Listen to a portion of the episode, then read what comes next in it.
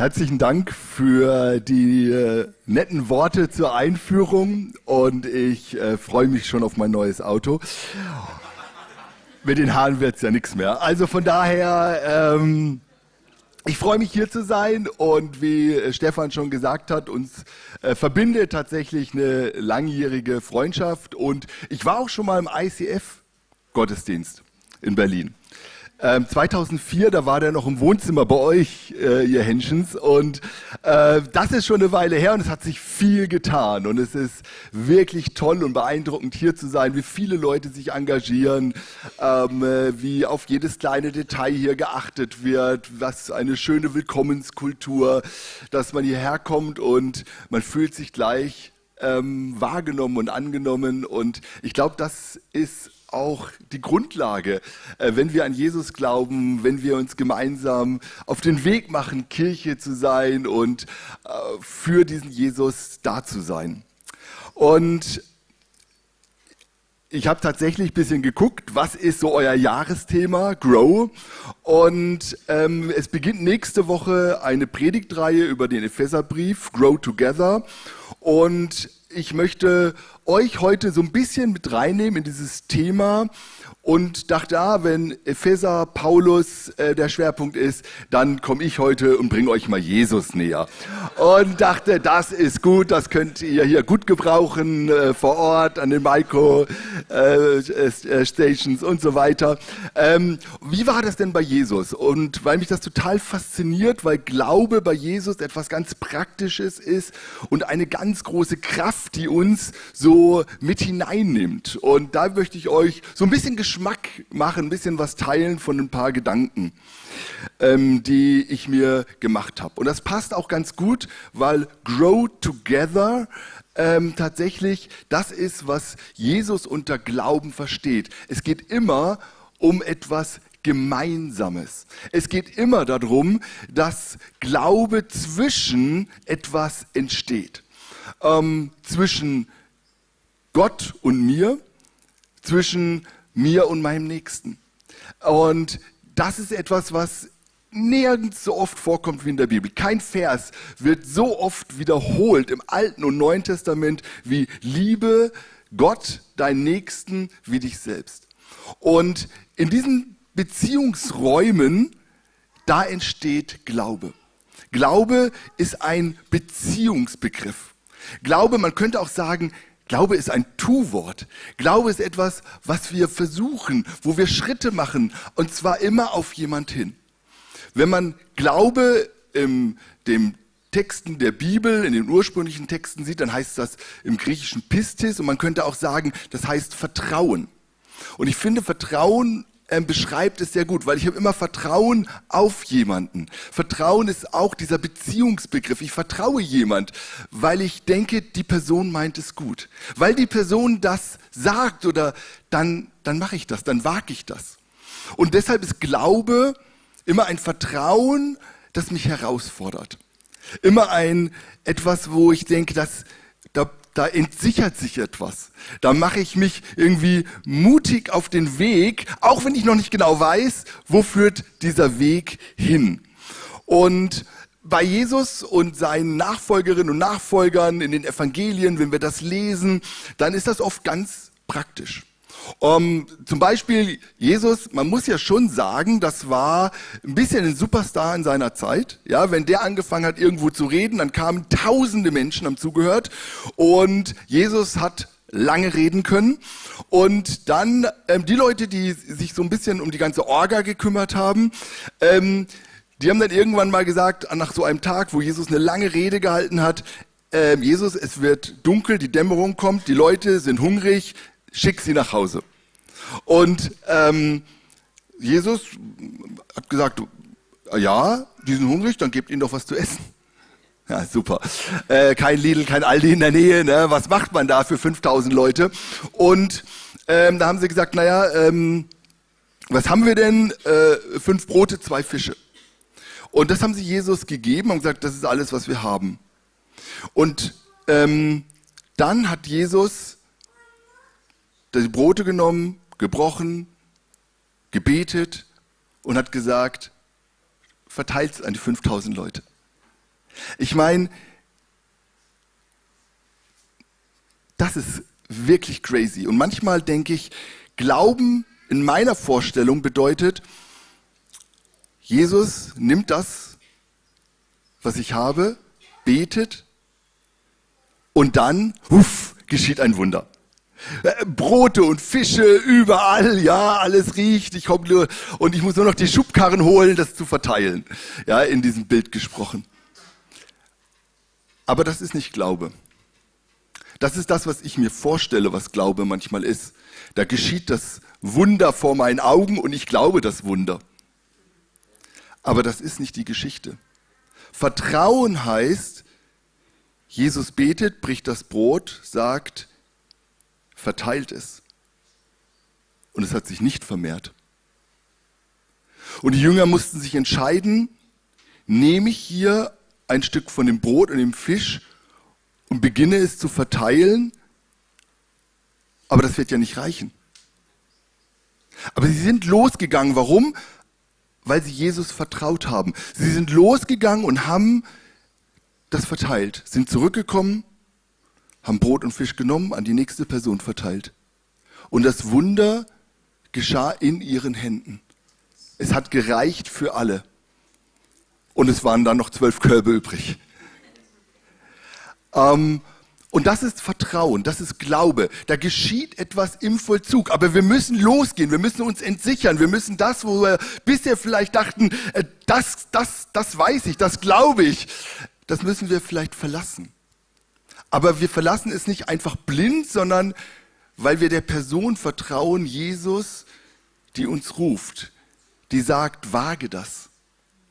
Deshalb hat Glaube auch immer etwas sehr Mutiges, sehr Mutiges. Und das begeistert mich dann zu sagen, okay, das ist auch spannend, ähm, das fordert mich heraus, aber da bewegt sich auch was. Da verändert sich etwas. Und diese, diese Kraft Gottes, die wird dann sichtbar, wenn wir unterwegs sind, wenn wir dieses Vertrauen wagen. Und Jesus, der, er hat immer wieder dann auch selbst die ersten Schritte gemacht. Er hat Leute herausgefordert, die ihm nachgefolgt sind in diesem Vertrauen und er ist immer wieder in Beziehungen hineingegangen. Er ist immer wieder in die, zu den Leuten hingegangen. Er hat immer wieder die Leute ähm, herausgefordert zu sagen, hey, komm und, und folge mir nach. Komm, verlass das, was dir gerade Sicherheit gibt. Entsichere dein Leben ein bisschen, weil da ist viel zu entdecken. Da ist viel Kraft. Und diese Beziehungen des Glaubens, das, was da entsteht, das ist das, was wertvoll ist. Und ähm, manchmal überlegen wir ja, also Glaube, ist das eigentlich ein, ein Begriff, der, der ist manchmal auch ein bisschen abstrakt. Aber wenn wir das in diesen Beziehungsebenen denken, dann ist es total praktisch. Und der Heilige Geist, der macht das lebendig. Der ist in diesen Beziehungen und da wird es so richtig konkret. Und ähm, wenn wir dann überlegen, was ist denn so der Heilige Geist? Was, was, was tut er denn in unseren Beziehungen? Und wir gucken mal, ähm, was Paulus dazu schreibt. Dann sind das lauter ganz praktische Dinge. Liebe, Freude, Frieden, Ge Geduld, äh, nicht so meins. Äh, äh, da muss ich noch. Freundlichkeit, Güte, Treue, Nachsicht, Selbstbeherrschung. Tatsächlich lauter Beziehungsbegriffe, lauter Dinge, die in Beziehungen sichtbar werden. Ich gehe los und Beziehungen werden verändert. Und dabei stehen immer die Beziehung zu Gott und die Beziehung zu meinen Nächsten und zu mir selbst im Mittelpunkt. Diese Beziehungen verändern sich. Und das ist tatsächlich etwas, was Besonderes. Das ist etwas, ähm, was Heiliges. Das ist etwas, wo ich merke, das verändert mich. Und dabei hängen diese Beziehungsebenen miteinander zusammen. Ich kann zum Beispiel nicht sagen, hey Gott, wir zwei, wir haben eine super gute Beziehung. Ja, ich worship den ganzen Tag, aber ich benehme mich zu meiner Frau schlecht oder beschimpfe meine Freunde oder rede schlecht über meine Nachbarn. Das geht nicht. Die Beziehungsebene, das Vertrauen, das, was da wächst, das gehört zusammen. Meine Beziehung zu Gott zeigt sich in meiner Beziehung zu meinem Nächsten. Das ist eine Ebene. Und ich glaube, dass das etwas ist, wo, ähm, wo sich dieses Reich Gottes, von dem Jesus immer spricht, zeigt. Gott zeigt sich in unserem Verhalten. Die Leute können erkennen, wie wir uns verhalten, als Christinnen, als Christen, als Kirche. Leute gucken auf uns und erkennen, wer Jesus ist. Und das ist, glaube ich, wirklich etwas Besonderes. Und dadurch wird das Reich Gottes ausgebreitet mitten unter uns, mitten auf dieser Erde. Und das ohne dass wir dann eigentlich etwas Besonderes tun. Wir leben das einfach nur. Wir wagen es einfach nur. Wir vertrauen nur zu gehen. Und man könnte das in einem Begriff zusammenfassen. Offensive Heiligkeit. Das klingt etwas sperrig, aber ich erkläre es gleich. Und ich möchte uns einen Text dazu lesen, der mich da nochmal ganz neu berührt hat, im wahrsten Sinne des Wortes. Einmal kam ein Aussätziger zu Jesus, warf sich vor ihm auf die Knie und flehte ihn an, wenn du willst, kannst du mich reinmachen. Von tiefem Mitleid ergriffen, steckte Jesus die Hand aus und berührte ihn. Ich will, sagte er, sei rein. Im selben Augenblick verschwand der Aussatz und der Mann war geheilt. Und Jesus schickte ihn darauf sofort weg mit aller Entschiedenheit und ermahnte ihn, hüte dich, mit jemand darüber zu sprechen. Geh stattdessen zum Priester, zeige dich ihm und bring für deine Reinigung das Opfer dar, das Mose vorgeschrieben hat. Das soll ein Zeichen für sie sein. Das ist ein bemerkenswerter Text. Und in diesem Text geht es aber genau darum. Es geht um Beziehungen, die mutig gelebt werden. Da ist jemand, der hat Aussatz, eine Hautkrankheit, bakteriell verursacht, ähm, in der damaligen Zeit ganz schwer zu heilen und man galt damit als unrein. Und das muss man wissen, Judentum, im Alten Testament wird das beschrieben, das ist keine moralische Verfehlung oder sowas, sondern ähm, wer unrein ist, ähm, der darf zum Beispiel nicht an den Gottesdiensten teilnehmen oder auch an manchen Dingen des öffentlichen Lebens. Deshalb war das etwas, wo man ein Stück isoliert war. Äh, man durfte, musste bestimmten Abstand halten, dass man andere nicht ansteckt. Und das war tatsächlich auch schwierig. Wir haben so ein bisschen Erfahrung damit in den letzten Jahren gemacht, wenn man so eine kleine Isolation durch Corona mal erlebt hat. Und das ist ja nur ein ganz klein bisschen gewesen und wir haben gemerkt, was für eine Kraft das hat, unsere Gesellschaft zu entzweien. Und dort war das, ja, etwas, was Leute ihr ganzes Leben begleitet hat. Und deshalb ist es total verständlich, dass dieser Mann all sein Vertrauen, all seinen Mut aufnimmt und sagt, da ist jemand, da habe ich gehört, bei dem, der kann mein Leben ändern bei dem kann ich vielleicht heil werden. Und er geht hin und er wirft sich vor ihn und sagt, mach mich heil. Und Jesus steht da, hatte Mitleid. Jesus hatte Mitleid. Und da denke ich so, wow, wann hatte ich das letzte Mal Mitleid? Wann hattest du das letzte Mal Mitleid in dieser Stadt, wo so viele Dinge auch schief laufen? Wann hattest du das letzte Mal Mitleid? Wann warst du das letzte Mal ergriffen, weil, weil, weil du Leute gesehen hast, die vielleicht einsam waren, isoliert waren, die mit ihrem Leben nicht klarkommen? Und ich merke bei mir, ich, ich laufe oft vorbei. Ich bin oft so mit mir selbst beschäftigt, dass ich gar keine Zeit mehr habe. Ich muss mir so viele kluge Gedanken machen als Professor. Ich habe gar keine Zeit für Mitleid.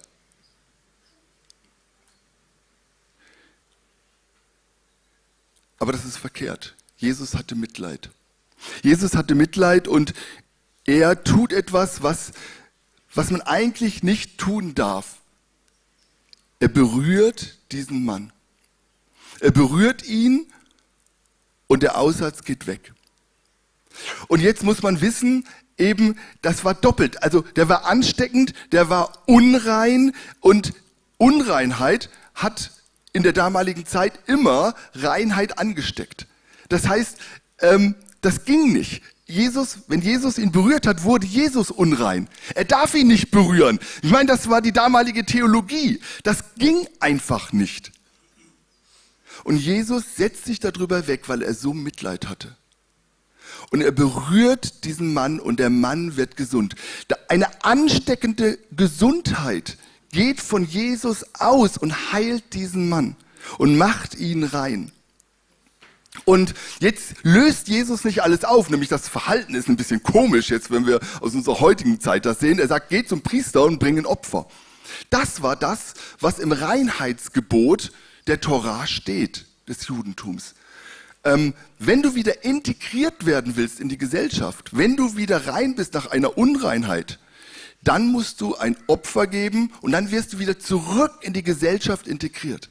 Und das ist was total Wichtiges, weil wir können nur gemeinsam leben. Wir brauchen das Soziale, wir brauchen das Miteinander, wir brauchen die Beziehungen untereinander. Und dieser Mann wurde wieder zurückgeschickt und wurde wieder Teil der Gesellschaft, Teil des Soziallebens, Teil seiner Stadt, seiner Gemeinschaft. Und er konnte wieder aufleben. Er war nicht nur wieder körperlich gesund, ja, er wurde auch wieder integriert in die Gesellschaft integriert ins Glaubensleben. Er durfte wieder in den Gottesdienst gehen. Wow, er, er kann wieder leben. Und ich bin total fasziniert davon, weil das, das ist, was ich mir wünsche, was, was heute Kirche und Gemeinde ist, was uns als Christinnen und Christen ausmacht, dass wir Menschen wieder zurück ins Leben bringen, raus aus ihrer Isolation, raus aus dem, was sie krank macht. Ob das körperlich ist oder psychisch ist, dass sie gesund leben können, dass sie Teil unserer Gemeinschaft ist, dass, sie, dass wir vertrauen, dass offensive Heiligkeit heißt, dass Gottes Kraft wirkt. Dass wir nicht ständig Angst haben, oh, hoffentlich stecken wir uns nicht an. Hoffentlich stecken wir uns nicht an, wenn wir hier in bestimmte Stadtteile in Berlin gehen, wenn wir mit bestimmten Menschengruppen reden. Oh nee, sollen wir uns lieber, äh, ah nee, halten wir uns lieber fern. Wir feiern lieber tolle Gottesdienste. Ja, wir sind lieber, machen Worship. Das ist doch, also wir bleiben lieber unter uns. Nein, das eine schließt das andere nicht aus. Nein, es bedingt das. Ich brauche die Kraft und die Gegenwart des Evangeliums und die Liebe Jesu, dass ich im Vertrauen und in dieser Kraft losgehe und andere Menschen berühre. Und ich glaube, dass das die gute Nachricht ist, von der wir immer wieder reden. Evangelium heißt die Umkehrung von Macht- und Kraftverhältnissen in dieser Welt. Evangelium heißt, dass die Logik dieser Welt nicht mehr gilt, sondern eine andere Logik. Nämlich eine Logik der Integration, der Heilung, der Zurückführung.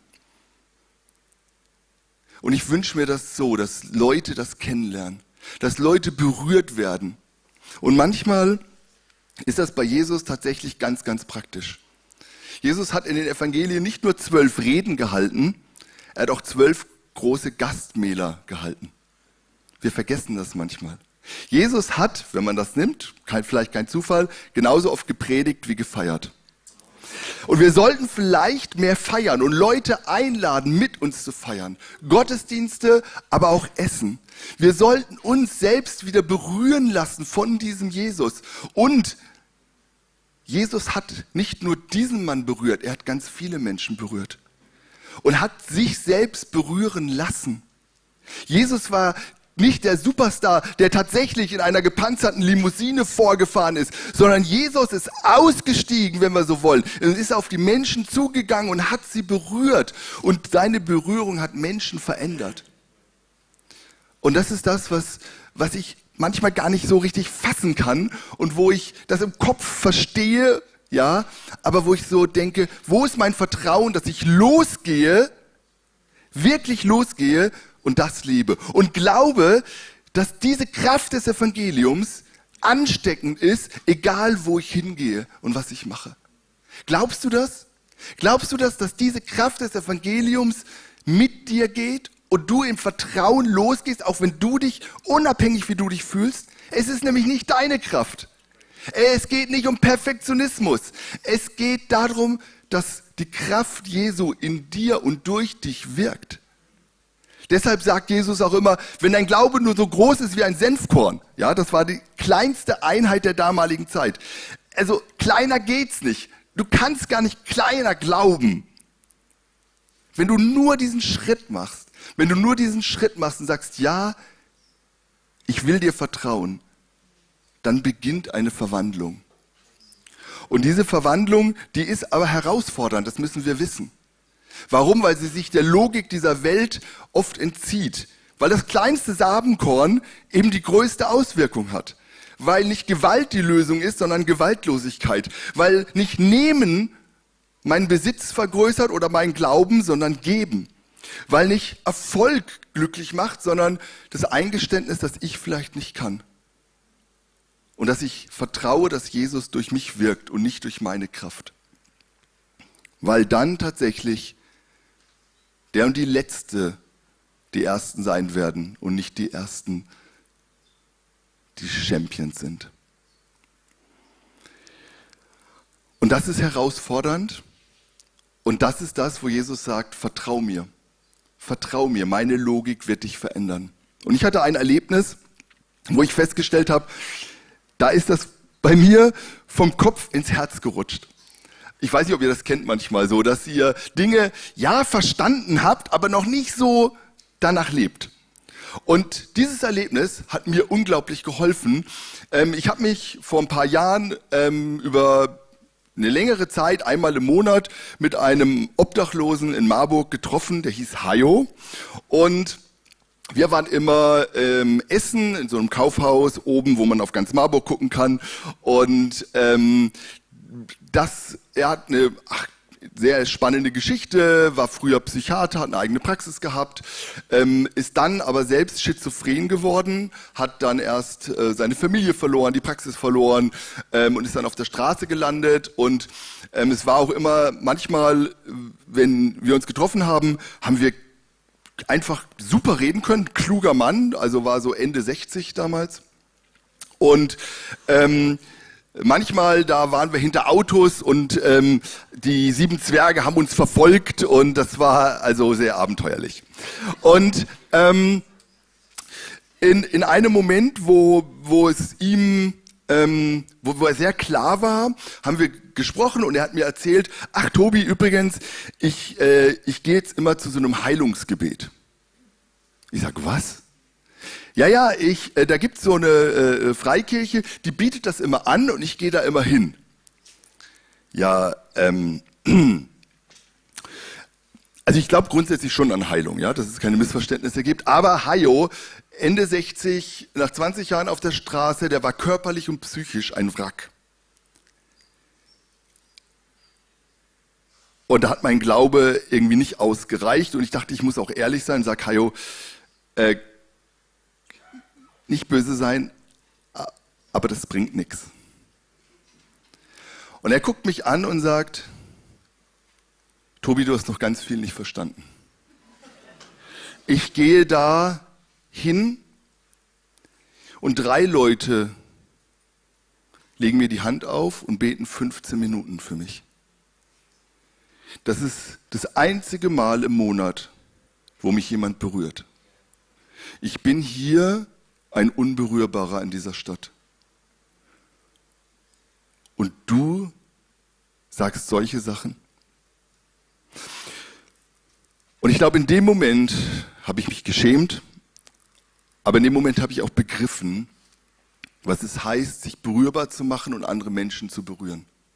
Ja, Hayo ist nicht körperlich dadurch heil geworden, aber diese Berührung der Menschen und diese Berührung Jesu haben sein Herz verändert. Und ich glaube, wir, wir laufen so oft vorbei. Und manchmal müssen wir lernen, uns als Christinnen und Christen wieder berührbar zu machen. Und wir müssen uns fragen, mit wem esse ich? Mit wem teile ich mein Essen? Vielleicht muss ich mal wieder meine Nachbarn einladen. Oder muss ich mal wieder etwas nehmen und teilen? Weil ich glaube, dass das Evangelium und die Kraft Gottes und Glaube sich in ganz praktischen Beziehungsgeschehen zeigt. Wie sehe ich Leute? Wie mache ich mich berührbar? Und wie berühre ich andere? Und die Barmherzigkeit zeigt sich durch die Heiligkeit. Jesus sagt mal, meine Heiligkeit zeigt sich in meiner Barmherzigkeit.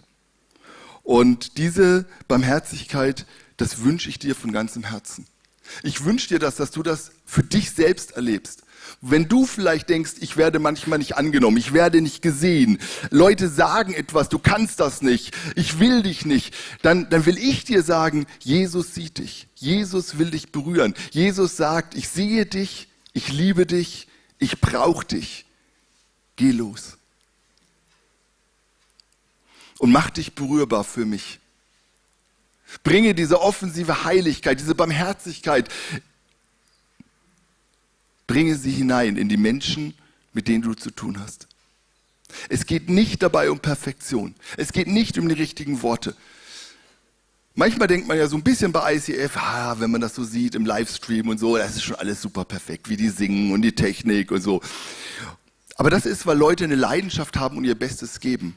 Es geht nicht darum, dass es perfekt ist. Es geht nicht darum, dass in irgendetwas im Christsein perfekt ist. Es geht nicht bei Glaube um Perfektion. Es geht immer um Beziehungen. Es geht immer um die Wiederherstellung der Beziehungen. Es geht darum, dass wir Orte kreieren, wo Menschen hinkommen können, egal wer sie sind. Und ich glaube, dass das etwas ist, weil das Evangelium Christi ist eine gesundmachende Kraft, eine gesundmachende Kraft des Glaubens. Und die gilt allen, unabhängig ihrer Person. Kirche ist deshalb ein Ort auch der Heilung. Ein Ort, wo Menschen kommen und wo wir uns gegenseitig berührbar machen und wo wir zugeben, ja, da sind auch Dinge, die funktionieren nicht bei mir. Und manchmal getraue ich mich nicht, diesen Glaubensschritt zu machen, weil ich einfach Angst habe. Angst habe, dass ich zu kurz komme. Angst habe, dass andere schlecht über mich reden. Und dann gibt es andere, die stellen sich neben mich und sagen, hey, ich glaube einfach mit für dich, Tobi, wenn du es jetzt nicht kannst. Lass uns gemeinsam unterwegs sein. Es geht nicht um Perfektion. Paulus hat mal gesagt über Gemeinde, in Jesus, in Jesus verwandeln wir uns. Da gibt es nicht mehr Jude und Nicht-Jude, Sklave oder frei, Mann oder Frau. Durch diese Verbindung, durch diese Beziehung, durch dieses Vertrauen auf Jesus sind wir alle gleich. Und das sind die großen Wunden dieser Gesellschaft, damals und heute, die Paulus hier anspricht. Rassismus, Sexismus, Kapitalismus, der uns trennt. Und Gemeinde ist der Ort, wo Gott sagt, hier wollen wir das anders probieren. Unabhängig, was du denkst, was du glaubst, wer du bist, wo du herkommst, ob du arm bist oder reich, wen du liebst, alles ist erstmal egal, weil du angenommen bist und weil Jesus dich liebt. Und das ist Vertrauen und das ist Gemeinde und dafür stehen wir. Und das ist das, was Reich Gottes ausmacht. Ja, da machen wir Fehler dabei. Da sind wir un manchmal unbarmherzig miteinander. Aber deshalb gibt es Versöhnung. Und deshalb dürfen wir das miteinander feiern. Und das ist für mich Gottesdienst. Ein Theologe, den ich sehr schätze, N.T. Wright aus England, der hat mal das Wunderbare gesagt. Wir sind als Christen noch nicht im Himmel. Ja, manche denken so, was? ja. Aber wir können die Melodie des Himmels hier schon miteinander singen.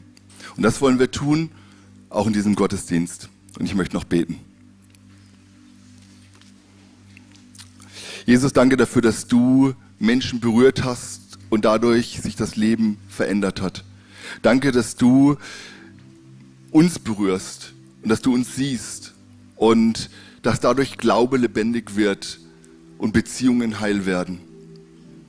Und ich bitte uns, dass wir den Mut haben, uns berührbar zu machen für andere.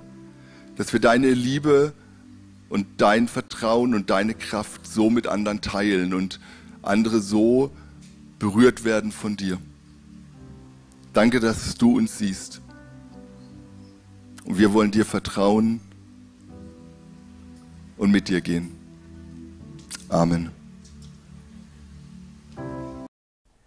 So schön, dass du dich von zu Hause oder unterwegs dazugeschaltet hast, um eine unserer Predigten zu hören. Wir haben dafür gebetet, dass dein Glaube gestärkt wird, dass du neue Hoffnung bekommst und dass deine Liebe erneuert wird. Und wenn das passiert ist durch diese Predigt, dann abonnier doch den Kanal, teile ihn mit deinen Freunden und werde Teil dieser Kirche. Und wenn du sagst, darüber hinaus möchte ich diese Kirche gerne im Gebet und finanziell unterstützen, dann teilst du mit uns einen Traum. Und wir haben einen Traum, dass diese Botschaft von Gottes Liebe und von dem Glauben an ihn nicht nur hier in Berlin bleibt, sondern über die Grenzen der Stadt, über die Grenzen des Landes weit hinausgeht. Dann machst du das mit deinem Gebet, mit deiner Spende möglich. Vielen, vielen Dank, dass du Teil dieser Kirche bist und lass uns gemeinsam kooperieren, um das Reich Gottes hier in Deutschland zu bauen.